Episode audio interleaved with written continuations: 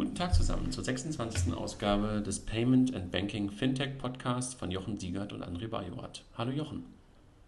Hallo André. Können wir das noch? Fintech Podcast nach so einer langen Sommerpause? Was meinst du? Auf jeden Fall.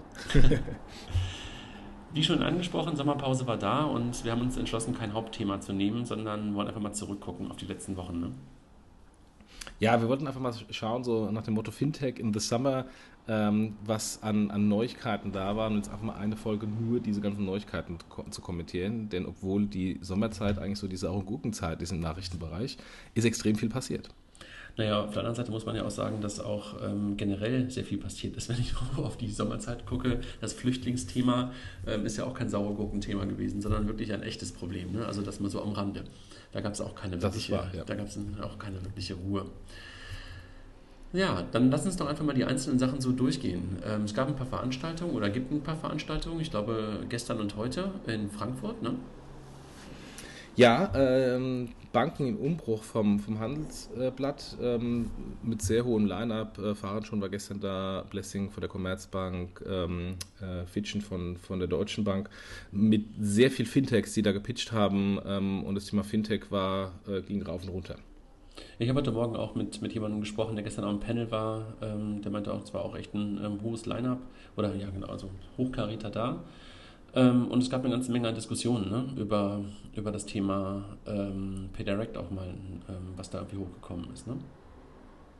Ja, das Thema PayDirect ist hochgekommen, ähm, wobei ich jetzt nicht so weiß, ob ähm, das einfach schlechte Kommunikation war oder ein bisschen mehr dran war. Ähm, Fahren schon hat laut Handelsblatt scharf geschossen äh, gegen, die, gegen die Wettbewerber ähm, und die Verzögerung von den Sparkassen bei PayDirect begründet mit ähm, Sicherheits- äh, und Qualitätssicherungsthemen äh, und auch so gesagt, naja, wenn ein Kunde bei einer anderen Bank äh, PayDirect nutzen will und ein unsicheres Verfahren haben will, dann sei ihm das überlassen ist ein ziemlich harter Tobak. Ähm, man hört auch, dass dann die DSGV gestern die Presseabteilung versucht hat, die Wogen wieder zu glätten. Äh, mal gucken, ob da vielleicht ein bisschen mehr dran ist. Ähm, was auch ein interessantes Thema war, war das Thema äh, Regulierung. Ähm, auch Fahren schon hat gesagt, ich glaube, es war Fahren schon, der ein Regulierungs-Sabbatical ähm, mal in den Raum geworfen hat, nach dem Motto, es reicht, es reicht. Ja, das haben wir zuletzt auch schon mal gehört, als wir gemeinsam in Berlin beim Bitkom auf dem Panel waren. Da, ging's, da war das Thema Regulierung ja irgendwie auch eines der Hauptthemen, wo auch viele drüber ge, ähm, ja, einfach gejammert haben. Ne? Aber ich glaube, es hört ja, nicht auf. Ja. Also es wird weitergehen. Ja, ja auf jeden hab, Fall. Auf ich habe heute auch dann Herrn Fitschen auch nochmal gelesen in, in, der Süddeutschen heute, der dann nochmal sagte, dass er Herrn Shane vermisst. ähm, das hat er aber gestern irgendwie auch auf der Handelsblatt-Tagung gesagt. Aber ja, also man merkt, früher war das ja eher so eine sehr ähm, gesetzte Veranstaltung, bis das Thema Fintech jetzt dort auch angekommen ist. Und ich glaube, gestern Abend haben die Kollegen auch einen Preis verliehen ähm, an die ähm, an Barzahlen aus Berlin. Ne? Also die haben, glaube ich, diesen Fintech-Preis, der dort im Rahmen der Handelsblatt-Tagung verliehen wurde, gewonnen. Also herzlichen Glückwunsch nach Berlin. Richtig. Und äh, übrigens, Herr Blessing sagte auch, die größte Chance für Fintechs ist der Zahlungsverkehr. Insofern passt auch der Wort für einen Zahlungsverkehrsanbieter äh, im Rahmen der Konferenz. Ja, wobei das Wort Barzahlen ja dann irgendwie, ähm, das, das Barzahlen auf so einer Konferenz den Preis gewinnt, das, das klingt irgendwie schon ein bisschen komisch, aber egal. das stimmt, das stimmt. Dann ist ähm, aktuell das Pirate Summit in Köln. Ich bin leider nicht da, du scheinbar auch nicht. Sonst würden wir, glaube ich, nicht äh, jetzt sprechen. Das ist seit gestern, glaube ich, ne? bis, bis heute.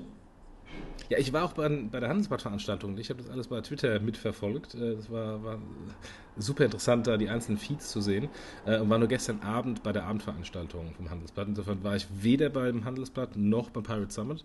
Ähm, wobei auch bei Pirate Summit kann man schön mit Twitter die Fotos sehen, was da alles passiert. Das sieht echt cool aus, was die Jungs da aufgefahren haben. Ja, das sind ja die Macher auch ähm, der Exec.io, die das Pirate Summit machen. Und ich war auch ein paar Mal da in den letzten Jahren. Dieses Jahr war es einfach zu nah an den Ferien dran, als dass ich das irgendwie hinbekommen könnte oder hin, hätte hinkommen, hin, hinbekommen können. Ähm, ich glaube, Fintech spielt jetzt nicht so die, die äh, wesentliche Rolle da, aber natürlich, weil einfach viele Startups, viele Investoren, auch mittlerweile auch ähm, ähm, Unternehmen da sind, äh, ist das Thema mit Sicherheit auch da auf der Agenda.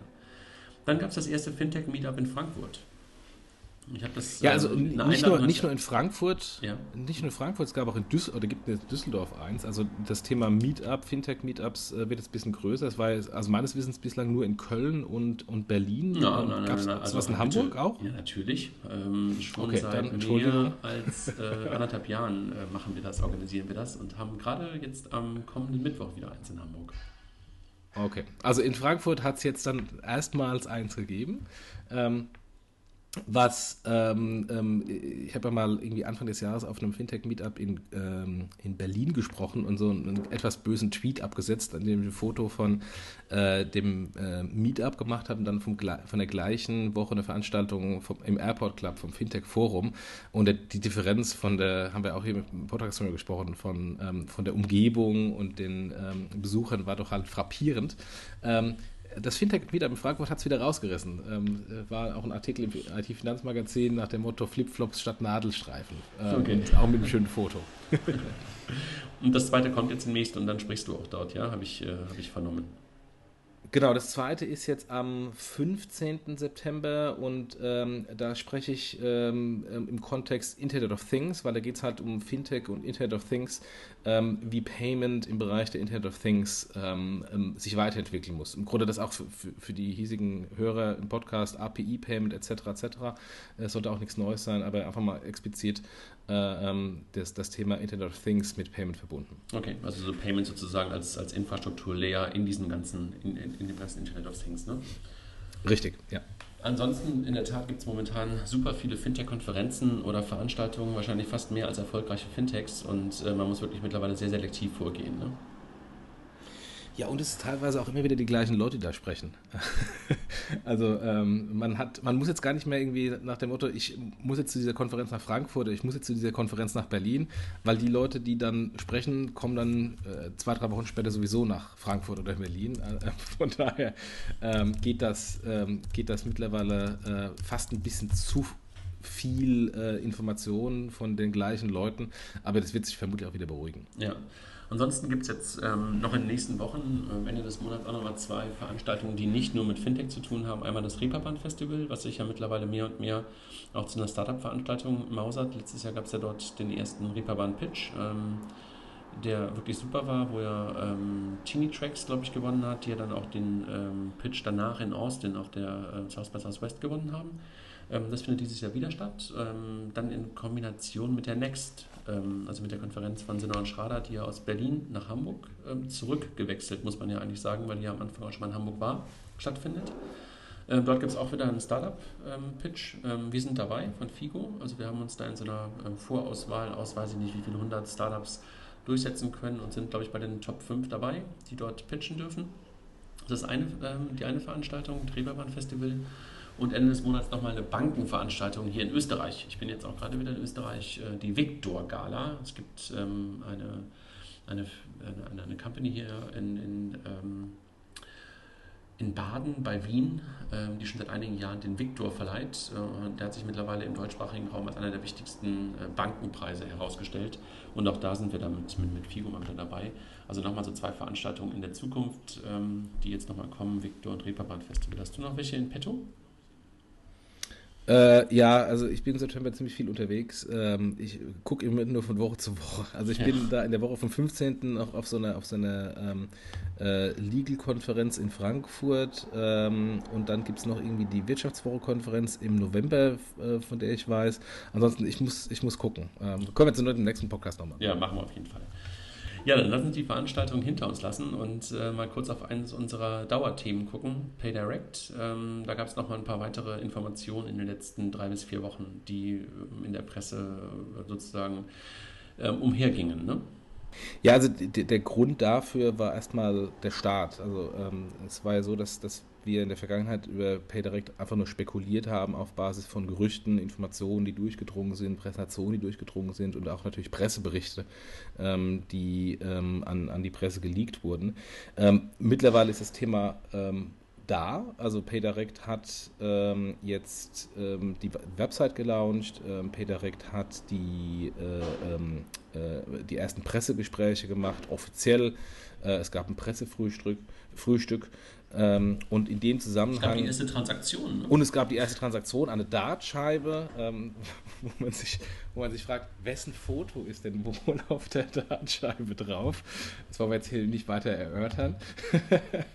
ähm, und ähm, ja, auf jeden Fall ähm, durch den, durch den ähm, zumindest öffentlich PR-Lounge gab es natürlich dann auch sehr viele Presseartikel zu dem Thema, die alle durch die Bank eher so naja, halb positiv waren. Also es wird sehr stark ähm, äh, kritisiert, dass halt die Sparkassen mit den Rest, restlichen Banken nicht zeitgleich laufen. Da wird von Stotterstaat gesprochen. Heute gab es wieder eben wegen der bereits erwähnten äh, Fahren schon Diskussionen um Security, äh, einen sehr negativen Artikel bei der Welt, die das als weitere Posse darstellen. Es wird bei Tetra Eng gesagt, ein Schneckenrennen.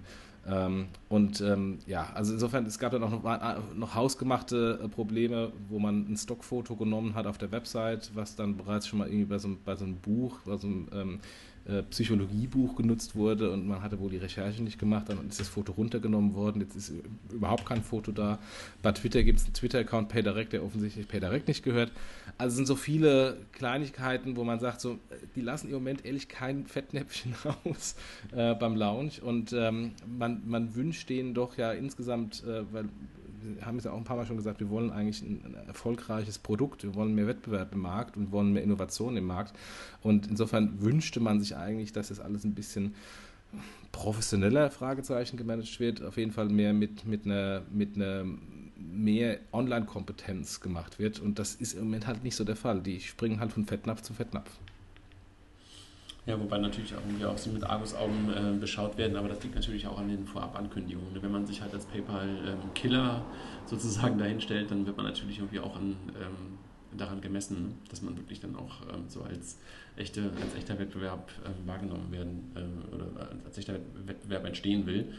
Ähm, und das in der Tat äh, muss man manchmal wirklich mit dem Kopf schütteln und sagen so, okay, daran hätte man mal wirklich denken können. Aber gut, äh, man ist auch nicht leicht und äh, die Kollegen haben mit Sicherheit auch eine ganze Menge äh, Dinge zu tun und vielleicht konzentrieren sie sich viel mehr auf das Produkt als auf die ganzen, äh, kann man jetzt Nebenkriegsschauplätze nennen, wie Twitter und sowas.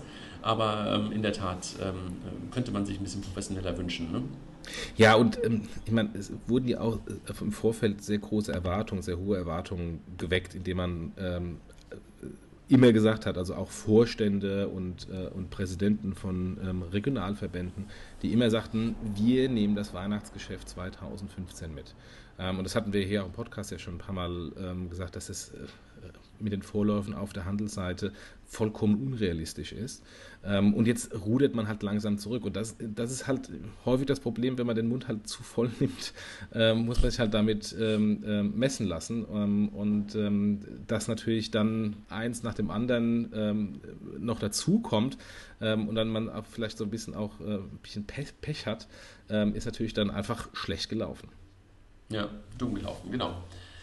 Dann lass uns mal auf den großen Wettbewerber gucken, auf PayPal. Da gab es auch ein paar Neuigkeiten in den letzten Wochen. Ne? Ja, die haben, die haben was gemacht, was, was wir ja auch schon hier im Podcast öfters mal gesagt haben, ähm, was die Banken eigentlich machen sollten, nämlich P2P-Payments und was ähm, ähm, wohl offensichtlich beim Pressegespräch von äh, PayDirect auch angekündigt wurde, dass irgendwie an einer späteren Ausbaustufe tatsächlich auch mal P2P-Payments kommen sollte. PayPal macht es schon mal wieder früher ähm, und hat wohl das bekannte P2P-Payment-Produkt ähm, irgendwie neu aufgerüstet, äh, mit dem eigenen Markennamen jetzt versehen. Und ich nehme an, dass die, dass die aus den Erfahrungen von Venmo in den USA gelernt haben und jetzt einfach ein, ähm, ein, ein State-of-the-Art P2P-Payment ähm, launchen. Ja, wobei das ähm, ist ja eher so ein, also P2P-Payment konnte man ja vorher schon immer über, über PayPal machen, darauf ist ja nicht sozusagen auch der, der Ursprung. Jetzt geht es ja ein Stück weit darum, dass du so eine ähm, Unique URL äh, für dich ähm, reservieren kannst und ähm, über diese Seite halt dann Geld anfordern kannst. Ne? Das ist ja vor allen Dingen sozusagen so der, der Hintergedanke von äh, PayPal Me ist es, glaube ich, ne? Ja. PayPal Me und dann slash dein, dein jeweiliger Account, den du hinterlegst. Ich war ein bisschen ähm, verwirrt, äh, ob es jetzt kostenlos ist oder nicht kostenlos ist. Ähm, wenn es nicht kostenlos ist, was es denn kostet. Da habe ich dann eine Aufklärung aus, äh, aus hohem Munde bekommen, sozusagen. Ähm, und jetzt habe ich es ansatzweise verstanden, ähm, dass es halt hin und wieder was kostet. Äh, wenn ich es nur unter Freunden mache und mein PayPal-Guthaben bzw. mein Bankkonto benutze, dann ist es kostenlos. Wenn ich die Kreditkarte benutzen will, kostet es was. Wenn es in anderen Währungen äh, gemacht wird, kostet es was.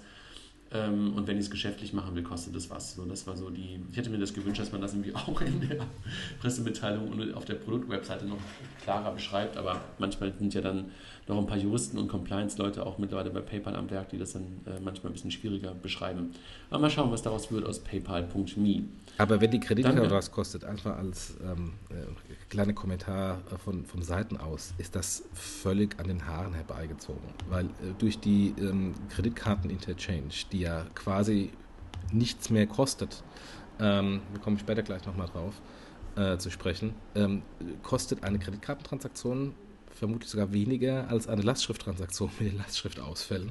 Also äh, allein die Tatsache, dass man da als Kreditkarte wieder anders handelt, was für einen Kunden natürlich auch wieder eine Katastrophe ist, weil ich als empfangender Kunde weiß so gar nicht, wie der andere bezahlt. Ähm, da hätte man vielleicht drei äh, ein bisschen mehr drüber nachdenken können. Ähm, und äh, aus meiner Sicht ist das genauso ein, ein handwerklicher Fehler, wie PayDirect handwerkliche Fehler macht. Und gesagt, also wenn P2P-Payment und wenn unter den ähm, äh, Privatpersonen, dann grundsätzlich kostenlos und äh, egal wie das Ding äh, gefundet wird. Ist auch immer meine, meine Sicht auf das ganze Thema, dass man da halt, äh, gerade wenn es wirklich nur Privatzahlung geht, nicht unterscheiden dürfte eigentlich äh, und auch nicht sollte, weil es einfach total kompliziert wird. Ähm, natürlich verstehe ich, dass man versucht, ähm, das normale Business äh, nicht zu kannibalisieren, äh, dass wenn es halt Waren und Dienstleistungen sind, natürlich dann auch wieder äh, bezahlt werden sollte dafür, also eine Gebühr entsteht. Aber im eigentlichen P2P zwischen Privatleuten äh, würde ich da eigentlich auch mir wünschen, keine Unterscheidung zu haben zwischen äh, Bank, Guthaben und Kreditkarte. Also habe ich auch nicht verstanden. Dann gab es ein Management-Change-Up bei, bei PayPal, das habe ich gar nicht mitbekommen. Vielleicht äh, sagst du uns was dazu. Ja, also ähm, es äh, gab ja schon ähm, vor dem IPO von PayPal ähm, so ein paar Änderungen ähm, durch die Reorg auf der, auf der Vorstandsebene ähm, und teilweise auch auf der regionalen Ebene.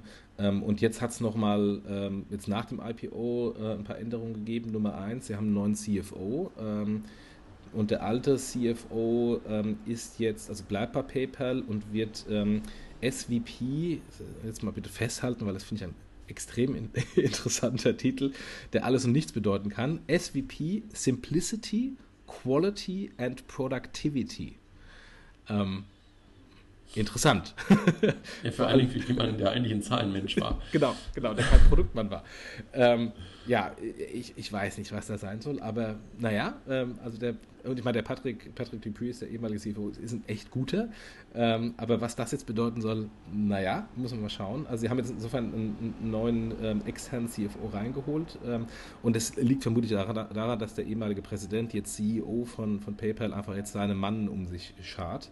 Ähm, und ähm, was auch passiert ist, ist, dass der ehemalige Head of Product von, äh, von PayPal, der Hill Ferguson, von dem ich sehr, sehr viel halte, äh, der kam über eine ähm, äh, Akquisition zu PayPal und war so die rechte Hand von David Marcus, ist eigentlich ein Start-up-Mann, ähm, der endlich mal in, in äh, die Organisation wieder so ein bisschen das Start-up-Denke ähm, und eine schlanke Denke äh, und Konsum Konsumenten- und äh, Kundenfokus-Denke reingebracht hat. Der, nachdem er wirklich sehr, sehr, viele und gute Jobs gemacht hat über Jahre, ist jetzt ähm, rausgegangen oder rausgegangen worden. Das weiß ich nicht. Auf jeden Fall kam letzte Woche äh, die Information, ähm, dass er ähm, raus ist. Hm, okay. Mal sehen. Also, aber das sind ja eher die amerikanischen Kollegen, die momentan, wo dann Wechsel stattgefunden hat, ähm, erstmal ähm, keine Bedeutung in, in, in, direkter Linie sozusagen nach, nach Deutschland. Ne? Ja, genau, genau. Dann ähm, etwas, was ich glaube ich heute oder gestern gelesen habe, dass eBay, ja jetzt mittlerweile nicht mehr PayPal verbunden, aber trotzdem guckt man ja immer noch so ein bisschen darauf, was bei eBay passiert, auch aus einer PayPal-Brille. Dort wurde ja so vor knapp drei Jahren, glaube ich, ne, äh, musste eBay ähm, neben PayPal ja noch weitere Bezahlmöglichkeiten ähm, mit, mit ein, anbinden, so aus kartellrechtlichen Gründen wahrscheinlich. Und da wurde Skrill und noch irgendwas anderes jetzt gerade ähm, aus dem Portfolio von eBay rausgeworfen. Ne? Also das jetzt ähm, ich glaube, wieder nur die klassische Überweisung und PayPal ähm, auf eBay möglich ist. Ne? Ja, das, das hing zusammen ähm, mit diesem was äh, auch öffentlich bekannt war, äh, Arbeitstitel Payment Intermediation, also dass ähm, alle Amazon ich erstmal eBay bezahle und eBay dann äh, den Verkäufer äh, und ich eben nicht direkt den Verkäufer bezahle. Das ähm, haben, haben die gemacht, damit es eben diese ganzen Friktionen im Zahlprozess zwischen den Leuten nicht mehr gibt, sondern es ein standardisierte, einfacher Zahlprozess ist, weil man dann natürlich gegenüber ähm, Amazon einen riesen Nachteil hatte. Und ähm, in dem Zusammenhang kam dann Skrill und Co. als weitere Zahlverfahren neben PayPal mit rein. Auch Kreditkarte als Standalone-Zahlverfahren wurde, wurde ermöglicht. Ähm, aber das war jetzt kein, ähm, äh, kein Muss, dass irgendwelche Kartellbehörden da irgendwie gesagt haben, ihr müsst das jetzt, ähm, sondern mein Verständnis nach war das irgendwie so eine, so eine ähm, ähm, Vorabreaktion nach dem Motto, wenn wir jetzt äh, den Zahlungsverkehr auf der, auf der eBay-Plattform komplett zentralisieren über eBay, ähm, dann macht man sich natürlich kartellrechtlich angreifbar und dann haben die wahrscheinlich deswegen ähm, Skrill reingenommen. Ähm, mhm. und, ähm, und jetzt haben sie rausgeworfen, vermutlich im gleichen Kontext, nach dem Motto, naja, jetzt ist eBay nicht mehr mit PayPal zusammen, also ist dieser Kartellgeruch nicht mehr da. Und ähm, ich nehme auch an, also so zumindest aus meiner, aus meiner Lebenswirklichkeit, wann immer ich auf Ebay äh, eingekauft habe, ähm, Skrill spielte da einfach gar keine Rolle. Also die haben wahrscheinlich einfach gesagt, hier, wir haben es eingebunden jetzt über Jahre, wir haben ähm, nur äh, minimale Umsätze darüber generiert und dann muss man natürlich eine Schnittstelle pflegen und äh, Relationship zu Skrill halten und den anderen Zahlverfahren, die einfach nicht performen. Und ähm, das habe ich in meiner alten Zeit bei BigPoint genauso gemacht. Zahlverfahren, die nicht performt haben, fliegen einfach raus. Punkt. Ja, okay. Also wahrscheinlich ist es genau, der, genau das, was da einfach passiert ist, ne? dass da einfach ähm, jetzt dann nicht mehr der, der Druck bestanden hat oder der vermeintliche Druck und dass sie jetzt einfach jetzt äh, sich wieder nur auf die Bezahlvarianten auch ähm, konzentrieren, die wirklich, wie du es gerade sagst, ähm, sinnvoll sind bzw. gut funktionieren. Ich habe übrigens bei BigPort auch Skrill äh, als Wallet äh, einen Großteil rausgeworfen, weil es einfach von den Kunden nicht genutzt wurde. Ähm, mhm. Und wenn das, wenn das ähm, bei einem normal x-beliebigen ähm, Top 50 Händler in Deutschland der Fall ist, dann ist es natürlich beim ähm, größten Marktplatz genauso. Wohl wahr. Gut, genug zu PayPal. Was haben wir noch?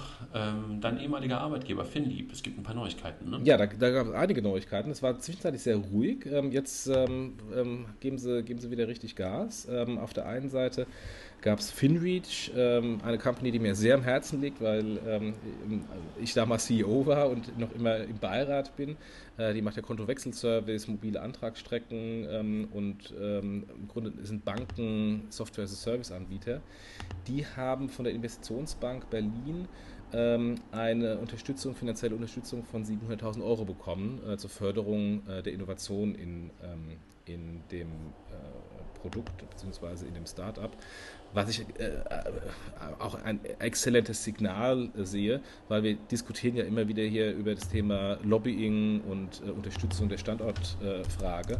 Ähm, da ist, ist jetzt mal so, dass eine öffentliche Institution ähm, in, in Startups investiert, ähm, beziehungsweise eine Kreditlinie zur Verfügung stellt. Das finde ich exzellent. Also insofern Respekt mhm. ähm, A für Finreach, dass sie das gemacht haben ähm, und B, äh, dass natürlich auch da die Investitionsbank Berlin äh, das unterstützt. Ja, super. Also habe ich mich auch gefreut. Gleichzeitig äh, gab es dann auch, äh, glaube ich, auch heute oder gestern nochmal eine Pressemitteilung, dass die DKB diesen neuen Service, also das, äh, den Kontowechselservice ähm, von FinReach dann auch nutzen wird. Ne? Das ist klasse, ja und damit wahrscheinlich irgendwie auch ähm, die Investitionsbank Berlin damit auch äh, möglicherweise das auch davon abhängen, äh, davon abhängen oder wie auch immer. Jedenfalls möglicherweise dieses Investment dann noch deutlich leichter wurde, wenn die DKB, ich glaube mittlerweile die größte Online-Bank Deutschlands, oder ist die ING noch größer? Ich bin mir nicht ganz sicher.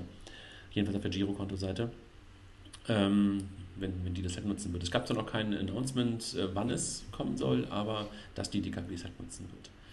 Und es war Damit gut für den, jetzt unabhängig von Finrich, äh, ähm, es gibt ja. noch Wettbewerber für Finrich, müssen, wollen die jetzt nicht unter den Tisch kehren lassen ähm, oder fallen lassen. Ähm, es war gut für den, ähm, für den Markt, dass jetzt eine Bank sich jetzt endlich mal hinbewegt und sagt, wir machen das mit dem Kontowechselservice. Ähm, weil wobei, die, wobei die kommen direkt, glaube ich, letzte Woche auch sowas angekündigt hat. Ne? Noch keinen Namen genannt, mit wem sie das tun, aber ich glaube, die haben letzte Woche das auch angekündigt in, in einer Pressemitteilung, wo ja. sie gleichzeitig auch dieses Scan and Pay, was sie jetzt mit Genie gemeinsam machen, angekündigt haben ähm, und ähm, ich glaube auch einen Kontowechselservice ähm, ähm, in Aussicht gestellt haben. Ja, und es macht total Sinn äh, für die Direktbanken ähm, und ist auch aus Kundensicht natürlich eines der größten Hürden, ähm, dem, dem, der, der einem Wechsel von einer teuren Bank zu einer günstigen Bank im Wege steht. Und die DKB macht damit auch mal wieder deutlich, dass sie in Sachen Fintech-Kooperationen äh, gar keine Angst hat, ne? sondern ganz im Gegenteil, nachdem sie ja schon sehr früh mit sofort was gemacht haben, sehr früh was, wenn, wenn man das noch als Fintech sehen will, ähm, sehr früh was mit PayPal gemacht hat, ähm, sehr früh was mit Kringle gemacht hat und jetzt halt auch mit FinReach. Schön, also da, da geht jemand wirklich ein Stück weit voran und, und geht in diese Ko Kollaboration zwischen, fin, äh, zwischen Fintech und Bank, geht die aktiv an und, und lebt sie. Freut mich ja, sehr. Ja, dann deine, deine ehemalige Company Savedo. Ja, das ist die andere Company, bei der ich, äh, die mir noch am Herzen liegt, weil ich auch mal CEO war. Äh, Savedo, ähm, die haben jetzt nach etwas mehr als sechs Monaten 100 Millionen ähm, Festgeldvolumen ähm, von Kunden akquiriert. Ich weiß jetzt, der Wettbewerb Weltsparen ist natürlich äh, weiter, weil die auch früher angefangen äh, haben. Ich weiß aber nicht, ähm, in welchem Kontext das zu Weltsparen steht, ähm, wie da die letzten Zahlen sind. Ähm, aber ähm, ich meine, wenn man jetzt Banker ist und hört 100 Millionen, ähm, ist das ja eher Peanuts. Ähm, allerdings für ein, für ein Startup, was jetzt vor etwas mehr als sechs Monaten gestartet ist, was keine Reputation, kein Vertrauen hat, äh, 100 Millionen äh, Volumen zu verarbeiten von, von Kundengeldern, ist schon mal ein, ein, ein klares Signal, ähm, dass, äh, dass da A ein Bedarf besteht ähm, und B natürlich auch äh, das Vertrauensthema offensichtlich ähm, doch so ist, dass die Kunden ähm, einem kleinen unbekannten Fintech äh, vertrauen. Mhm. Ja gut, da steht vielleicht eine Bank hinter und sowas, aber ja, hat mich auch gefreut. Dann noch eine Meldung aus dem FinDeep-Umfeld. Clark, das Versicherungs-Fintech-Startup, zieht nach Frankfurt. Also ähm, scheinbar ist dann Berlin doch nicht das Allheilmittel für, für, für Startups, sondern mehr und mehr zieht es möglicherweise äh, gerade auch gerade Fintech-orientierte ähm, Unternehmen auch nach Frankfurt. Ähm, das hast du ja schon länger jetzt hinter dir mit dem, mit dem Weg nach Frankfurt für TraxPay. Ähm, aber die Kollegen von Clark kommen also scheinbar auch nach Frankfurt. Wobei ich Versicherungen jetzt gar nicht so unbedingt in Frankfurt äh, verankert hätte. Also jedenfalls nicht mehr als irgendwie in München oder in, die in Köln immer gesehen. Köln ist Versicherungsthema, genau. Ne, eigentlich schon. Aber gut. Ja, also, und, aber das finde ich auch ja. gut für Frankfurt, dass da, dass da noch ein paar mehr nach Frankfurt kommen. Und ich glaube, äh, diese alte Diskussion Frankfurt-Berlin ist eigentlich auch eine falsche Diskussion. A, geht es darum, ein gutes Startup zu bauen, egal ob das in Frankfurt, Berlin, Düsseldorf, Hamburg oder wo auch immer ist. Ähm, und B, ähm, hat Frankfurt auch Riesenvorteile, wenn es um komplexe Modelle geht. Äh, Berlin hat aus meiner Sicht Riesenvorteile, wenn es um Endkundenmarketing-Modelle geht. Äh, da gibt es natürlich da die besseren Leute, die ähm, ähm, eher E-Commerce getrieben äh, gute Endkunden ähm, einsammeln können. Aber wenn es jetzt um sehr komplexe, insbesondere im B2B-Bereich geht, hat man in Frankfurt einfach noch einen größeren Pool an Talent, von dem man schöpfen kann. Also von daher muss man einfach schauen, wo, was ist der Fokus eines Startups wo kriege ich da die besten Leute. Und manchmal hat halt Berlin die Nase vorn, manchmal hat Frankfurt oder andere Städte die Nase vorn. Ich glaube auch, dass dieser, dieses, dieses Bashing beziehungsweise dass diese Konkurrenz zwischen den Städten irgendwie auch sinnlos ist, sondern es sollte einfach darum gehen, dass wir in Deutschland vernünftige digitale ähm, Modelle umgesetzt bekommen und sollten uns nicht streitig machen, welcher Standort besser ist, ob das genau. Frankfurt, Hamburg oder genau. Berlin ist. Das ist Quatsch. Dann etwas von Visa Europe Collab. Ähm, die haben irgendwie ein Startup-Battle ähm, ins Leben gerufen und ähm, sechs Startups ähm, jetzt ähm, ausgewählt, mit denen sie da was machen wollen. Werden wir einfach nochmal die Pressemitteilung ähm, teilen. Dann gab es eine ganze Menge Finanzierungsrunden. Ne? Nee, nee bevor, bevor du zur Finanzierungsrunde geht, nochmal Visa. Ähm, ja. Visa hat im Moment ein Angebot, also Visa Inc., ähm, die ja getrennt sind von Visa Europa, hat ein Angebot abgegeben den europäischen Banken, denen Visa Europa gehört, ähm, Visa Europa für 21 Milliarden Dollar abzukaufen. Also 21 Milliarden Dollar nur für Visa Europa. Ähm, das ist ja, ist ja ein Thema, was wir auch hier schon mal angesprochen haben, dass Visa ja eigentlich nicht Visa ist, sondern getrennte Organisation mit getrennten Produkten, getrennten Strategien. Ähm, und äh, es scheint jetzt dann doch mal irgendwann zusammenzugehen, ähm, was, was strategisch extrem Sinn macht. Ähm, und auf der anderen Seite ähm, bin ich echt gespannt, weil wenn da jetzt 21 Milliarden oder was auch immer dann der finale Kaufpreis ist, weil es ist erstmal ein Angebot, es muss ja erstmal auch angenommen werden, ähm, wenn da, was weiß ich, auch immer, wie viel immer Milliarden ähm, in, die, in die Kassen der ähm, europäischen Banken fließen äh, für ihre Beteiligung an Visa, ist das eigentlich eine ideale Möglichkeit zu sagen, entweder wir bauen mal ähm, ein neues europäisches Zahlverfahren, ähm, was ja immer mal wieder in den Köpfen herumspukt, oder man kann ja auch einen Teil davon nehmen, um mal in gute Fintechs zu investieren oder Fintech-Ideen mal anzustoßen. Also insofern, das Geld ist jetzt mal langsam da. Hoffentlich bald. Ja. Im gleichen Atemzug könnte man, äh, sollten wir noch über das Thema WorldPay kurz sprechen. Ne? Dass ähm, die Wirecard, ähm, die ja schon ähm, echt ein, ein riesengroßer Player geworden ist in den letzten Jahren, ähm, sich um WorldPay bemüht ne? und auch ein Angebot abgegeben hat, was nicht ganz so hoch ist, nicht die 21 Milliarden, ähm, aber immerhin 9 Milliarden ähm, Angebot abgegeben hat. Ne? Ja, und das ist ähm, äh, super interessant, weil Wirecard ähm, da quasi ähm, den Goliath übernehmen will als David, äh, denn Wirecard ist nur irgendwie 4, irgendwas Milliarden Euro wert äh, und wollen dann aber 9 Milliarden Dollar für, für WorldPay bezahlen. Ähm, wie sie das finanziert bekommen, ist eine andere Geschichte. Aber ähm, finde ich, find ich super interessant, dass hier so ein kleines, Anführungsstrichen, deutsches äh, Unternehmen ähm, ähm, die, den Mut hat, äh, äh, so einen riesengroßen Goliath zu übernehmen. Also das ist echt super. Ähm, aber Wirecard ist nicht alleine. Ingenico, ähm, äh, der französische Terminal-Anbieter, der ja schon äh, Ogone, EasyCash in Deutschland und äh, ähm, Global Collect übernommen hat, ähm, der bietet auch äh, für WorldPay äh, und äh, bietet sogar einen Merger an. Also dass dann WorldPay und Ingenico zusammengehen in einen neuen Firmenverbund ähm, und dann, äh, ich meine, äh, Ingenico ist bereits an der Börse gelistet, äh, dann vermutlich dann ein IPO machen von auch dem WorldPay-Business. Ja. Wobei Wirecard ja, auch IPO ähm, ist, insofern das hat damit keinen Unterschied. Absolut, ja. absolut, aber das passt, glaube ich, gerade ganz gut zusammen zu dem Thema Visa-Übernahme ähm, und damit halt irgendwie auch das Thema WorldPay-Übernahme. Äh, WorldPay ist, glaube ich, auch echt immer noch einer der, oder äh, einer der weltweiten Champions. Irgendwie sind die für mich so ein bisschen in dem europäischen äh, Markt sind die wahrscheinlich bei ganz, ganz vielen drin, aber ich habe die gar nicht mehr so richtig auf dem Fokus, weil die immer wieder, äh, habe ich immer wieder gehört, technologisch nicht mehr ganz so auf dem, ähm, äh, die, die, die besten gewesen sind in den letzten, letzten Monaten. Ne? Ja, das ist ja diese, diese äh, Amsterdam Connection äh, oder Amsterdam Mafia. Äh, das gibt ja irgendwie drei, vier Leute, ähm, die ähm, diese großen ähm, Amsterdamer Payment Service Provider gegründet haben. WorldPay, Global Collect und ähm, Adyen. Ähm, und, ähm, und Adyen ist zumindest die letzte Variante und hat, äh, hatte natürlich davon profitiert, dass sie die ganzen Erfahrungen von den Varianten vorher schon mitbekommen haben. Ähm, und, ähm, und, äh, und WorldPay ist, glaube ich, die erste gewesen, also ehemals Bibit. Ähm, aber das heißt ja nicht, dass äh, ähm, dann die Technologieplattform veraltet ist, nur weil sie die erste war. Man kann ja auch dann Technologieplattformen auch als äh, eigenständiges Unternehmen immer weiterentwickeln. Mhm, absolut. Dann jetzt dann doch zu den Finanzierungsrunden von bestehenden Startups. Ne? Und da gab es sehr viel, ja.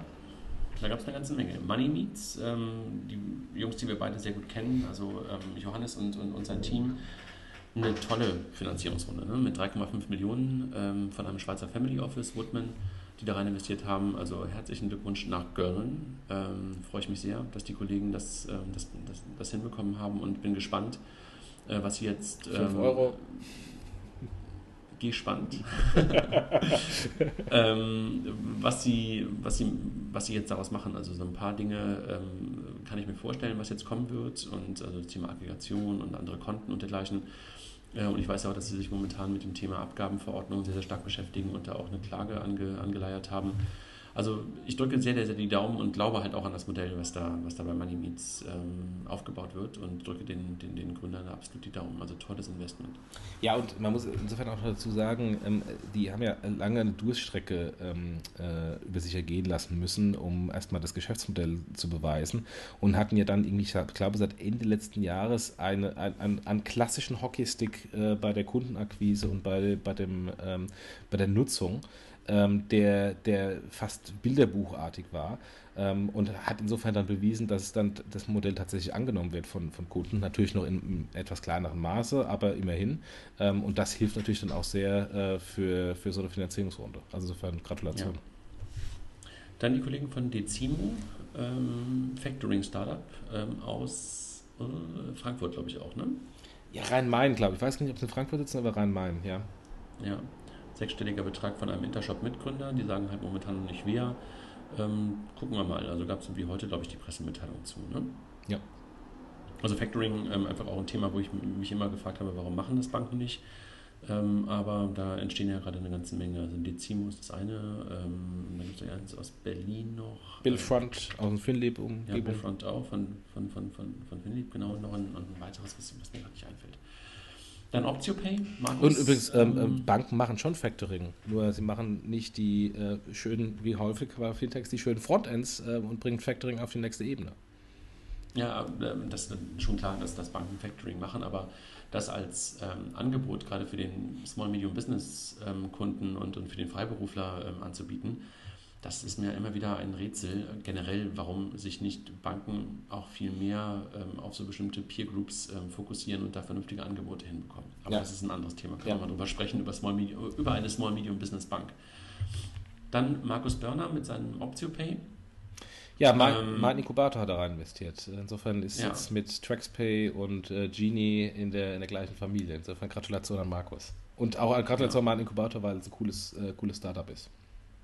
Was machen die? Ähm, sozusagen die letzte Meile, also Auszahlungen, die man, an, die man sonst auf sein, auf sein Girokonto bekommt, ähm, so ein Stück weit zu ergänzen um Gutscheine. Ne? Also dass man nicht nur Bargeld sozusagen auf dem, oder klassisches Geld, Bargeld hat man dann nicht auf dem Konto, aber du weißt, was ich meine, dass man nicht nur Geld auf dem Konto hat, sondern dass man anstelle des Geldes das Ganze halt umwandeln kann in Gutscheine und das halt mit einem Bonus zu versehen. Das heißt also, ähm, anstelle von 100 Euro Bar auf dem Konto kann ich 120 Euro ähm, Zalando-Gutscheine zum Beispiel bekommen. Ne? Ja.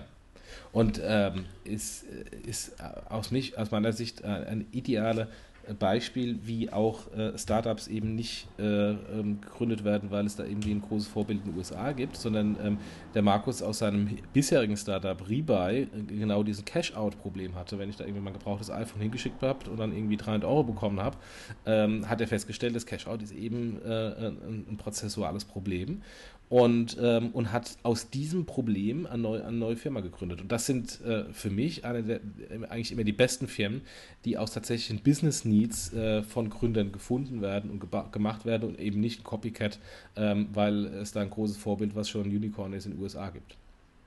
Ja, das ist natürlich manchmal etwas schwieriger, da genau die Finanzierungsrunden hinzubekommen, aber Markus auch mit seiner Geschichte aus Rebuy heraus ähm, hat es natürlich auch ein Stück weit leichter. Ne? Ja. Also herzlichen Glückwunsch nochmal nach Berlin, Schrägstrich Frankfurt, weil mein Inkubator. ZenCap, ähm, Kapital ähm, aufgenommen für Kredite, also keine Finanzierungsrunde. Das gleiche Thema hatten wir schon mal irgendwann bei, ich glaube, Creditec, wo viele Leute verwechselt haben, was da gerade passierte. Da gab es ja auch eine große Kreditlinie sozusagen für neue Kredite und hier bei ZenCap das gleiche. 230 Millionen, ne? Ja, aber wie gesagt, es halt auch Equity, kein Equity, sondern Fremdkapital. Ähm, ja. Und ähm, also, weil halt Fremdkapital teilweise auch günstiger ist oder in der Regel günstiger als Equity ist. Ja. Dann fängt es gerade an im Bereich Payments, äh, also Mobile Point of Sale äh, passiert gerade wieder eine ganze Menge. Da war es ja auch längere Zeit ruhig, also so ein iSettle und SumUp und Pay11. Ähm, die machen alle jetzt mittlerweile ihr Business, teilweise auch nicht mehr nur in Deutschland, sondern ähm, auch ähm, in, äh, auf anderen Kontinenten und dergleichen mehr iSettle hat es sich aus meiner Perspektive schon fast ein bisschen wieder aus Mitteleuropa verabschiedet. Ähm, aber jetzt gerade wieder ähm, große Finanzierungsrunden, ne? oder relativ große Finanzierungsrunden. Ne?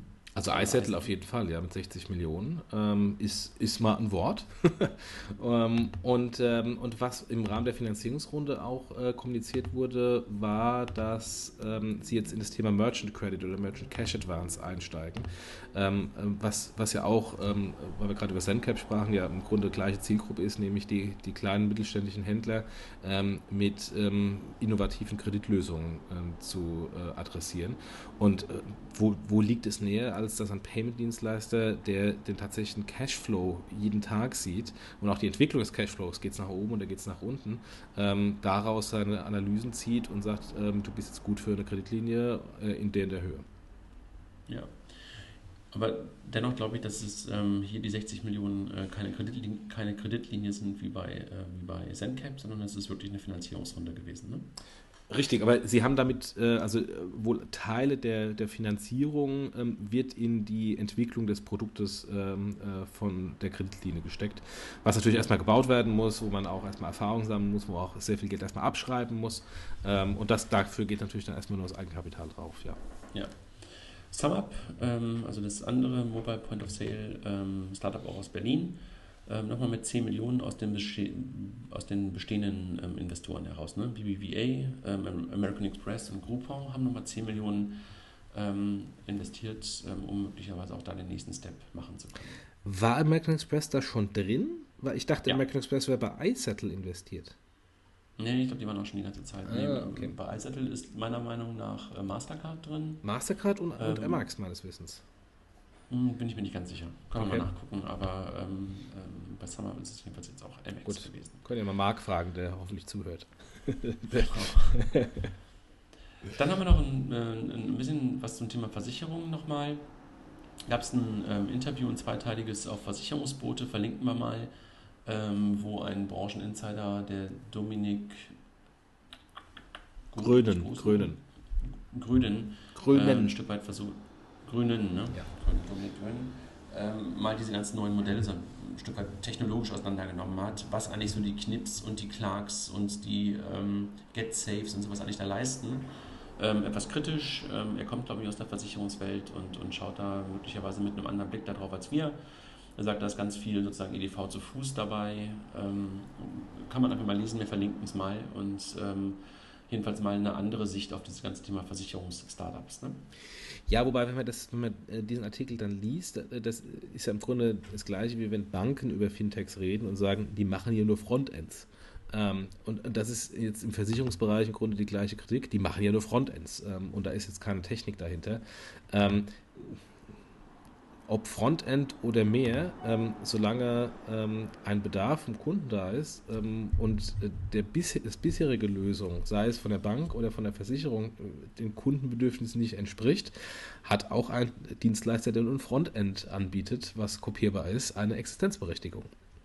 Ja, ja, absolut. Also ähm, verstehe ich wohl. Also sehe seh ich auch ein Stück weit so. Und deshalb sage ich auch, ist eine andere Sicht darauf und äh, möglicherweise eine sehr detaillierte Sicht darauf.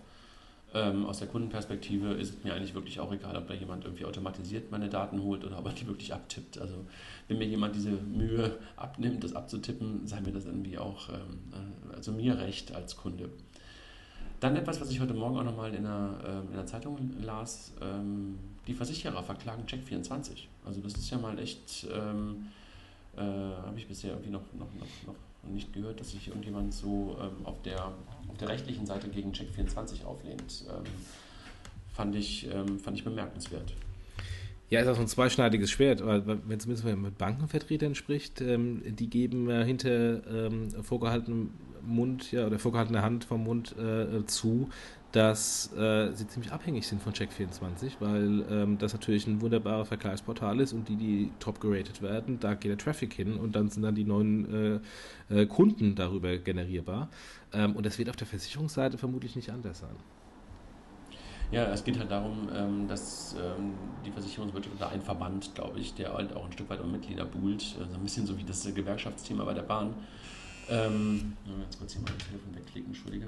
Ähm, dass sie halt sagen, äh, Check24 ähm, hält sich nicht an die ganzen, Abge äh, an, an, die ganzen Verordnungen, die halt ähm, normalerweise die Makler, was Check24 ja auch ist, erfüllen müssen. Also mag ich gar nicht ähm, darüber urteilen. Ich fand es einfach nur äh, bemerkenswert, dass da momentan so eine Klage ähm, stattfindet. Dann haben wir etwas im Bereich Bitcoin. Xapo, ähm, eine Wallet, die jetzt eine komplette, eine komplette Kreditkarte anbietet, ähm, sodass ich halt mit meinem Bitcoin-Guthaben wirklich ähm, sozusagen wie mit einer Kreditkarte bezahlen kann. Ne? Ich verlinke das mal. Sag du? Ja, ist aber auch nichts Neues. Also da kenne ich, Namen fallen mir jetzt nicht ein, aber ich war ja, war, habe ja zumindest auf zwei Bitcoin-Konferenzen gesprochen in der Vergangenheit. Ähm, da gab es äh, auch bereits Lösungen in der Vergangenheit, die genau das gemacht haben. Oder machen. Ja. Dann Dwolla, ein, ein Fintech ähm, aus den USA, was das Thema Überweisung eigentlich ein Stück weit in den USA ähm, äh, gebracht hat oder bringen wollte. So vor zwei Jahren mal sehr, sehr hoch gehypt, äh, dann ein bisschen stiller um die Kollegen ähm, geworden. Gehen gerade einen, einen klassischen Weg, den man ja bei vielen Fintechs sieht, dass man zuerst auf so einer B2C-Welle reitet und dann mehr und mehr in so eine B2B- oder White-Label-Lösung hineinkommt. Ähm, machen, bieten jetzt wie ihren Service, also das Thema ähm, Überweisung in Anführungszeichen in den USA als White Label für für Banken und Zahlungsdienstleister an. Dann kommen direkt Kooperationen mit Genie. Ähm, herzlichen Glückwunsch nach München und nach Quickborn. Ähm, du meintest etwas verwirrend, ne? Ja, ich bin ja, ich bin ja ein Comdirect-Kunde äh, und deswegen ähm, und hatte die Genie-App äh, vorher schon auf meinem iPad äh, äh, äh, iPhone. Ähm, und ähm, ich finde es etwas verwirrend, weil A ist es die alte Genie Pay App, ähm, jetzt im Commerzbank, äh, äh, Comdirect Design und in der normalen Comdirect ähm, Mobile Banking App ähm, gibt es auch bereits schon äh, das, das, Feature Fotoüberweisung, wo man ähm, klassischen Überweisungsträger hinlegt und dann per OCR die Daten erkannt wird. Ähm, warum das nicht zusammengeführt wird, was ich eigentlich machen würde, nämlich als ein Feature in die Comdirect-App reinbauen, ähm, ist vermutlich äh, ähm, eine, Geschichte, dass Comdirect erstmal testen will und gucken will, ob es funktioniert und, und, dann erst größere Investments äh, in eine äh, Fusion dieser zwei Apps oder diese zwei Features äh, machen will. Aber insgesamt ist es ähm, jetzt ohne, ohne jetzt irgendwie dazu zu kritisch zu sein, geht es in die absolut richtige Richtung. Und ich liebe diese, diese Genie-App. Äh, ähm, insofern ist es perfekt für, für äh, jemand, der einfach viele Rechnungen hat, einfach abscannen, äh, zwei Knöpfe drücken und schon ist die Überweisung raus, ohne das Ganze abtippen. Ist perfekt. Äh, insofern Gratulation für die Comdirect, dass es diesen Schritt geht. Und ich hoffe dann doch, dass es dann demnächst mal noch eine bessere Integration mit der anderen App äh, hinbekommt. Mhm. Ja, also auch von meiner Seite. Ich mag das auch. Ich mache das momentan ehrlich gesagt meistens mit einer anderen App von, von Organize Me, ähm, weil die Kollegen halt ähm, da nicht ähm, auf eine Bank ähm, ähm, beschränkt sind und ich äh, versuche das dann halt immer mit verschiedenen Bankverbindungen teilweise dann auch die Überweisung auszuführen und da, da nutze ich dann Organize Me als, als App dafür. Aber mit den Kollegen von Genie haben wir auch den Bankathon ausgerichtet und, und da waren die Kollegen von der Comdirect ja auch dabei. Möglicherweise noch eine Spätfolge auch der Veranstaltung. Entschuldigung. Aber nee, aber absolut super. Also äh, ich habe die App auch ausprobiert, habe auch ein Comdirect-Konto und funktionierte auch. Dann noch eine Meldung, ähm, wir kommen dann langsam sicher mal zum Ende, glaube ich auch. Ähm, Liquid, ein neues ähm, Startup aus Berlin. Ähm, sind die ehemaligen Gründer von Overlap, die ich aus Hamburg auch noch kenne, ähm, die Geld bekommen haben von Project A. Ne?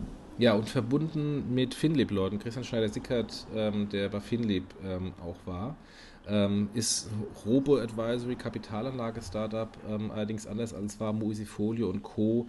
Ähm, eher auf wohlhabendere Anleger ähm, adressiert und haben ähm, einen super interessanten Ansatz, indem sie versuchen, ähm, Tools, die eigentlich einem Family Office an, als Anlagemöglichkeit geboten werden, dem einer breiteren Basis zu, zur Verfügung zu stellen. Ähm, und die arbeiten da mit Harald Quandt Trust, dem Family Office ähm, aus, aus dem Quant, ähm, also Quant Industrie. Das hat nichts mit den BMW Quants zu tun, also den jetzigen BMW Quants, sondern ähm, ist ähm, etwas älter. Ähm, aber versuchen da die Möglichkeiten, die so ein Family Office äh, bietet, zu demokratisieren, was ich wirklich einen ganz klasse Ansatz finde und äh, bin gespannt, wie das da weitergeht. Mhm. Ja, die Overlap-Jungs, ähm, die haben auch auf dem Bankathon auch den, den Sonderpreis gewonnen, weil ich da die haben auch Lösungen gebaut, die mir auch echt gut gefallen haben. Von der Zielgruppe nochmal ganz kurz, also Robo-Advice für Leute mit ähm, über 100.000 ähm, Euro Vermögen, äh, die halt sich da ähm, melden können und ich glaube, starten will das Ganze Anfang 2016. Ne? Ja. Dann gab es einen Test auf ähm, Gründerszene zum Number 26 ähm, Girokonto, Schrägstrich Karte eigentlich ein ganz, ähm, ganz, ganz, ähm, sag mal, objektiver Test, der am Anfang auch sehr, sehr positiv war und auch so dieses ganze Thema Frontend und, und, und dergleichen halt sehr gelobt hat und dann am Ende halt zu dem Schluss kam, oh, ein bisschen was fehlt noch. Etwas, was wir schon relativ lange auch immer gesagt haben, dass das Thema Debitkarte halt momentan fehlt und äh, dem einen oder anderen es einfach schwierig, äh, schwerfällt, äh, wenn man sich nur auf sein Number 26 äh, Konto und die Number 26 Kreditkarte, die heute da ist, diese Prepaid-Karte verlässt dass man da manchmal halt noch ein bisschen verloren ist, weil man halt eine Prepaid-Karte, wie gesagt, hat und weil man halt keine Girokarte hat. Ne? Ja, also es fehlt aus meiner Sicht nicht nur die Debitkarte, sondern auch der, der Dispo-Rahmen. Ähm, aber ähm, das ist jetzt auch nicht Rocket Science, ja. so, eine, so, eine, blöde Karte und so einen blöden Rahmen daran zu setzen. Also ich glaube, das wissen die Jungs von Number 26 auch, arbeiten da auch dran. Ähm, und, ähm, aber äh, insgesamt war es, glaube ich, ein, ein, sehr ausgewogener, guter Test ähm, und Übersicht, ja. was, was Number 26 macht. Ja, wobei da nicht mal irgendwie groß Test, sondern eher wirklich so eine, so eine, so eine, so eine Beschreibung, einfach ähm, wirklich die Nutz Nutzungsbeschreibung, so kann man es eigentlich ganz gut, äh, ganz, ganz, ganz, so einfach ein Nutzer hat beschrieben, wie er es, wie er es benutzt hat. Ne? Ja. Alltagstest. BlackRock ähm, hat einen Robo-Advisor gekauft, ähm, Future Advisor. Ähm, ähnliche Geschichte, wie wir sie vor kurzem irgendwie auch schon mal hatten, dass da gerade die Robo-Advisor-Unternehmen äh, gerade von den ganz Großen übernommen, übernommen werden auch eine interessante Entwicklung. Ne? Ja, ja, zeigt, dass, dass äh, da ein bisschen mehr dahinter ist. Und ähm, ich meine, äh, nochmal um auf die direkt zu sprechen, weil wir gerade eben gesprochen haben, die haben ja auch schon eine Robo-Advice-Funktionalität. Ähm, und ähm, erfahren schon, äh, um da den ganzen Kreis zu machen, zum Anfang hat gestern wohl irgendwie auch gesagt, wir, äh, wir sind keine Bank, die zwei Produkte hat und dann den Computer die ganze Arbeit machen lässt. Ich glaube, das ist ein interessantes Modell, was äh, sich auch äh, größer etablieren wird. Ähm, es ist nur die Frage, wer ähm, äh, das Thema am frühesten und am größten skaliert. Ja. Dann hat Gründerszene nochmal einen Bericht gebracht, warum deutsche Banken schon verloren haben. Ich fand, dass äh, der Vergleich war ein bisschen komisch. Also da ging es halt darum, ähm, dass man internationale Fintechs äh, gegen Banken gestellt hat und sozusagen die Bewertung sich auch angeguckt hat. Ne? Ja, und über Bewertung kann man natürlich immer trefflich streiten. Insbesondere die, die nicht die große Bewertung haben, sagen immer Blase. Ähm, aber ich glaube, der, der Artikel an sich mit der etwas, naja, über, über das Ziel hinausgeschossenen Überschrift ähm, ist trotzdem ein sehr guter Artikel gewesen. Okay, verlinken wir nochmal.